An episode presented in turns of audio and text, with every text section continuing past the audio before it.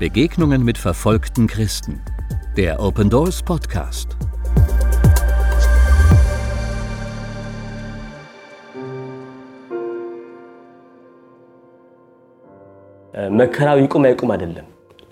Es geht nicht darum, ob die Verfolgung aufhört oder weitergeht.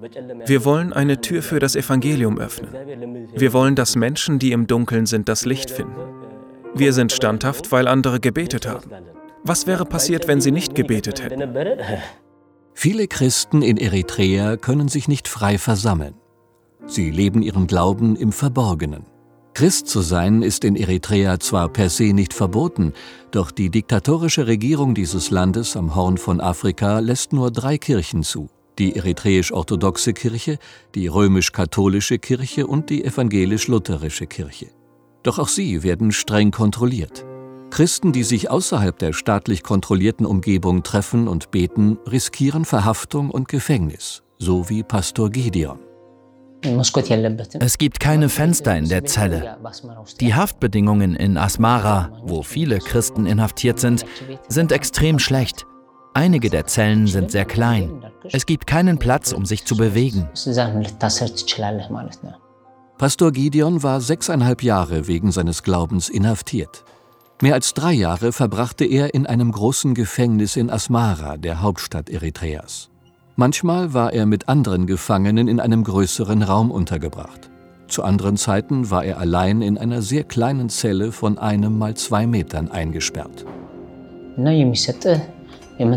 Sie geben uns nichts zu lesen, keine Bücher oder gar Lehrbücher. Es gibt kein Radio. Man sitzt einfach nur da.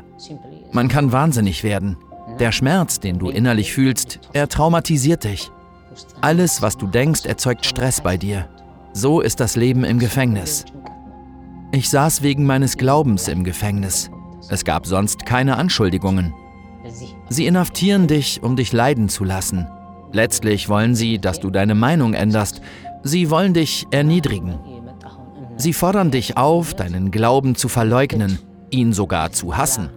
Ehrlich gesagt war die Versuchung sehr groß. Es ist schwer, diese Frage zu beantworten. In gewisser Weise hat das Nicht-Antworten meine Haftzeit verlängert. Hätte ich Ja gesagt, hätten sie mich früher freigelassen. Christen werden in der Regel ohne offizielle Anklage inhaftiert und für eine unbestimmte Zeit im Gefängnis festgehalten. Das können Monate oder Jahre sein. Peter, ein Experte, und Miriam, die ihren Glauben geheim hält, berichten, dass besonders die Ehemänner im Fadenkreuz sind. Wenn der Ehemann der Hauptverdiener der Familie war, gibt es nun niemanden mehr, der für die Familie sorgt. Sie müssen sogar Nahrung für ihren Mann ins Gefängnis bringen, denn dort gibt es nicht genug zu essen. Also muss die Familie ihren Anteil am Essen reduzieren, um die inhaftierten Familienmitglieder im Gefängnis zu versorgen.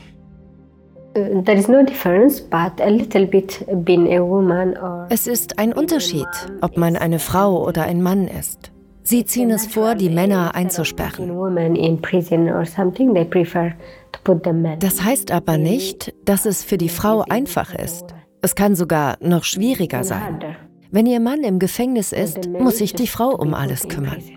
Sie muss ihrem Mann, der im Gefängnis sitzt, Essen bringen. Sie muss sich um die Kinder kümmern, die zu Hause sind. Also muss sie arbeiten, um Geld zu verdienen. Jaels Ehemann musste wegen seines Glaubens an Jesus ins Gefängnis. In der Open Doors Podcast Folge Mein Sohn erkannte seinen Vater nicht mehr, hat sie ihre Geschichte bereits ausführlicher erzählt. Wenn dein Mann im Gefängnis ist, bist du indirekt Teil seiner Leiden. Du weißt nicht, was mit ihm geschieht, wann er entlassen wird. Du machst dir ständig Sorgen um ihn. Ich erlebte auch Druck von meiner Familie. Sie leben nicht mit Jesus. Es war schwierig zu erklären, warum er im Gefängnis ist. Viele aus meiner Familie haben immer wieder gefragt, warum er Jesus nicht verleugnet und freigelassen wird. Als er aus dem Gefängnis entlassen wurde, war ich überglücklich. Aber mein Sohn erkannte seinen Vater nicht. Er war überfordert. Warum ist dieser Mann bei uns zu Hause? Wenn sich Eritreer für Jesus entscheiden, wählen sie bewusst ein Leben voller Entbehrungen. Normalerweise lehnen ihre Familienmitglieder sie ab, weil sie nicht an den traditionellen Ritualen teilnehmen. Ihre Nachbarn verachten sie öffentlich. Kollegen auf der Arbeit vertrauen ihnen nicht mehr. Wenn sie jemals beim Beten mit anderen Christen erwischt werden, landen sie im Gefängnis. Dennoch wächst die Kirche in Eritrea weiter. Wenn wir uns mit anderen Christen treffen, tun wir das heimlich. Wir vermeiden es, uns an den gleichen Orten zu treffen. Wir planen strategisch. Wenn wir heimlich predigen, sagen wir, dass es nicht nur darum geht, Christus anzunehmen. Vielmehr sagen wir ihnen, dass es deswegen auch Gefängnis und Herausforderungen gibt. Was uns glücklich macht, dass sich Jesu Nachricht ausbreitet. Heute mehr als je zuvor. Menschen, vor allem junge Menschen, kommen zu Christus. Die Verfolgung hat die Kirche nicht aufgehalten. Die Regierung hat unsere Kirchen geschlossen, aber sie konnte uns Jesus nicht aus dem Herzen nehmen. Sie können ihn nicht wegnehmen. Sie können uns das Leben schwer machen, aber sie können uns nicht die Wahrheit nehmen, die wir kennen. Diese Einstellung haben alle Christen hier. Andere Menschen bemerken das allmählich. Sie sehen uns das Zeugnis von Christus.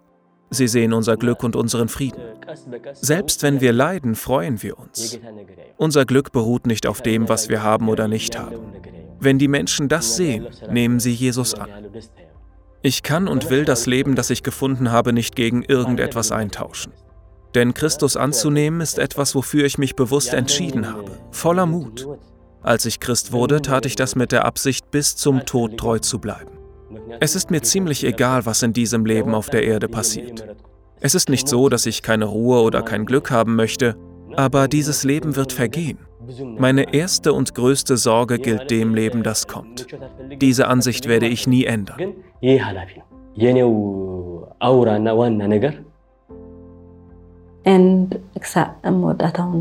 Weil euer Gebet eine große Hilfe in unserer Verfolgung ist, bitte ich euch inständig weiter zu beten.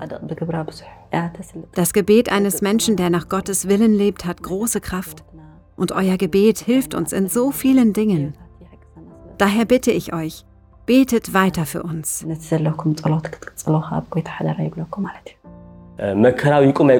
Es geht nicht darum, ob die Verfolgung aufhört oder weitergeht. Wir wollen eine Tür für das Evangelium öffnen. Wir wollen, dass Menschen, die im Dunkeln sind, das Licht finden. Da Jesus vielleicht wiederkommt, bevor sie von ihm hören, müssen wir ihnen die Möglichkeit dazu geben.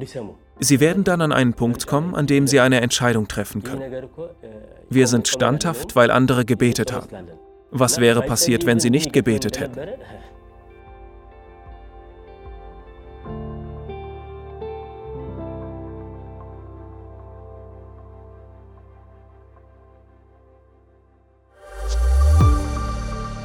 Wollen auch Sie verfolgte Christen unterstützen? Werden Sie Open Doors Gebetspartner und erfahren Sie monatlich durch unser Open Doors Gebetsmagazin mehr über die Situation verfolgter Christen weltweit. Jetzt auf unserer Homepage bestellen www.opendoors.de/magazin